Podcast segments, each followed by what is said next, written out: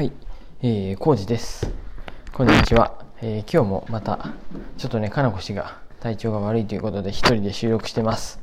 よろしくお願いします。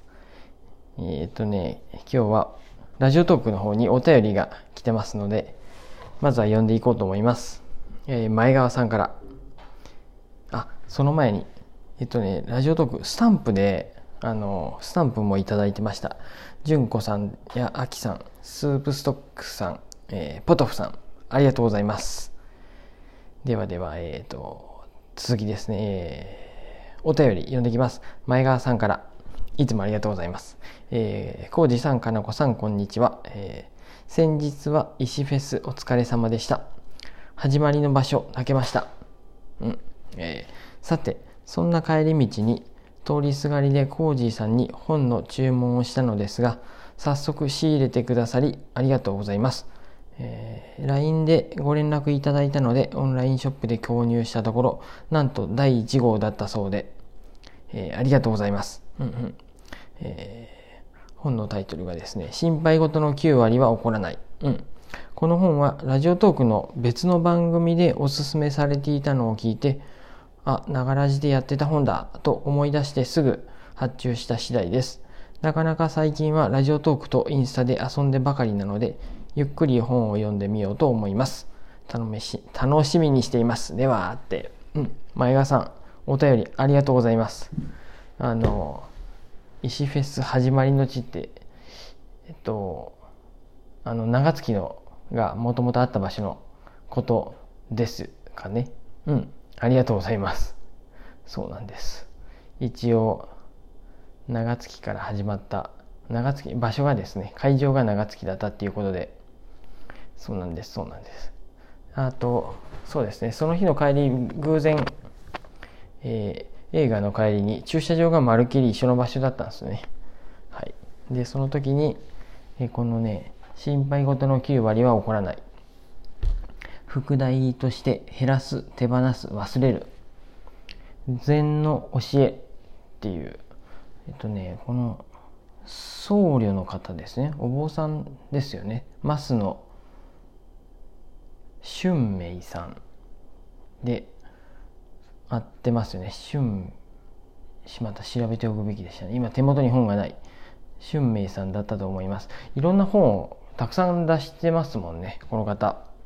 で、ベストセラー的になってる本もあるんじゃないでしょうか。で、でも僕も、に、何っていうんですかね、ちょっと禅の教えとか、そういう本をたくさん書いてるんですけど、大体同じようなちょっとまた大体同じっていうとまたちょっと語弊があるかもしれないのですが、えっ、と、うん、前もね、何度かラジオでこの本いいよっていう風でお伝えしたとは思います。でも多分この、なんかどれ、増野さんの本で、増野俊明さんの本でどれを読めばってなれば、とりあえずこれ読めば大丈夫だと思います。えっ、と、40万部突破のベストセラーって、うん。今ね、アマゾンのやつを見てるんですけどね、書いてあります。うん。えっと、何かな、僕も、で、そうだ、前川さんが注文したい、買いますって言ってくださったので、えー、カクカクブックスのオンラインストアを最近やりだしたんですね。やっと、ちょっとずつですが動き出したので、1日1個ぐらいずつ本をアップしていこうかなと思って、はい。前川さんからいただいた商品もアップしましたアップしたっていうかあの掲載したんですただすぐにはできなくて取り寄せてからっていう風なんでちょっとお時間かかっちゃいました。ごめんなさい。まあこの辺がねえっと Amazon だったら翌日届く。うん。もしくは早ければもう当日。もうあなんだろう。朝方に注文すればその日の夕方には届く本もあったりするんでね、まあ、本以外でも Amazon はすごいんで僕も利用利用はすごいしてるんですけどあのそんな中あえて頼んでください。ありがとうございます。このなんやろ。その毎度言ってますが毎度言ってるというかこれも何度か話したことはあると思うんですけど本の流通がもうねおかしくなってるんで おかしいっていうかもうどうしようもないですよね。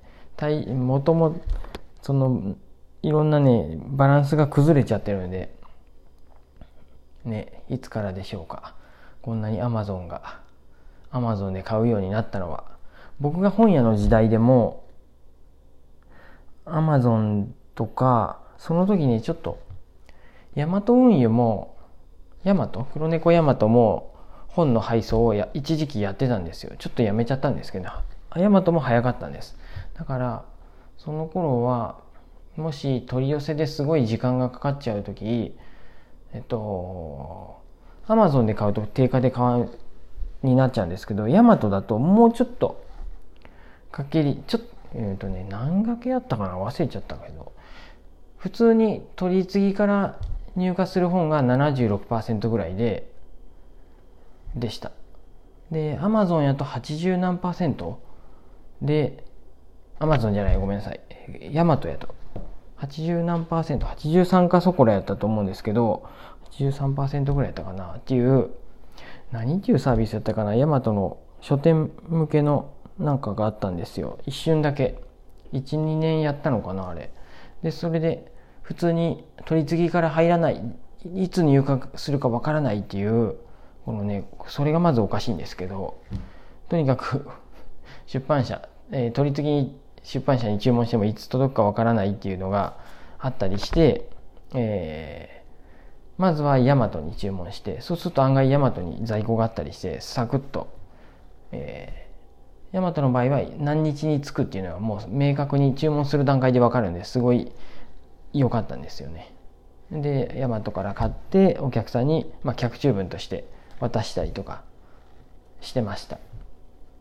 でこの辺りのことはねちょうど僕も今日ノートで他の方がね書いてる記事でねちょっとリンあの概要欄にリンク貼っときますけど何だったっけな、えー、地方書店の現状みたいなニュース記事をあの紹介してる記事があってこれ11月7日の記事なのかな地方書店の現状っていうことで。成人向け雑誌の低迷仕入れはアマゾン。電子書籍の普及、えー、人口減少。町の本屋は40区から脱却できるのか、うんうん、もうこの仕入れはアマゾンっていうのが本当笑っちゃうんですけどねそうなんですよお客さんから注文を受けたのに普通に何て言うんですかねその取り次ぎっていう仲卸業者があるんですけど取り次ぎに注文したところでえっ、ー、と、はい、入荷がない、いつ入荷するかがわからないっていうことがあるんですよ。ね。え、ー、と、ただ大手の書店にはたくさん積んであるんですよね、そういう本でも。まあ、積んであるかどうかは別として、大手の書店とかの方が入りやすいけど、なんだろうな。地方の方には時間がかかる。まあ、ちょっと言い方が難しいな。新刊だったらまず入荷ができない人気の新刊は、えー、都市部の大きい書店にドンと入荷しちゃうと岐阜のちっちゃい書店には入荷がない。でさてさてじゃあちょっと前に出版された本をあの取り寄せようと思ってもすごい時間がかかるんですよね。アマゾンだったらもうアマゾンの倉庫にあればもうそこにあればっていうかもうアマゾンのウェブ上で販売してたらすぐポチッとなで買えるのが、えっ、ー、と書店だとすぐに入ってこない。次の日に来るなんてありえない。まず一冊で送ってくれないんですよね。もうアマゾンがもうそれやそれをやった段階でもうねそんなのいつまで続くんかなと思っとったらいまだに本を一冊でも送料無料でアマゾンはやってるんでもう勝ちようがないっていうまたなんか愚痴みたいなことになってしまった。またねこれいつかアマゾンもこれやめるんじゃないかなと思うんですけど太刀打ちで太刀打ちできないな本当にっていう、えっと、書店が注文すると1冊では送ってくれるんですよね。せめて何冊か、えっと、まとまって段ボールに入れて注文文として送ってもらえるんですよ。でそれがうん何冊っていう厳密なねことはないんですけどね。すごい段ボールにスカスカでスカスカっていうか段ボールちっちゃくして数冊で入荷する時もあるんですけど注文文が。ね。なんだろう。うまく言えないな。とにかく、まあ、この記事も貼っときます。見てみてください。そんな中であのなんだろう。こうやって前川さんとかみたいに、えー、前川さん本当に第1番目の購入者でありがとうございます。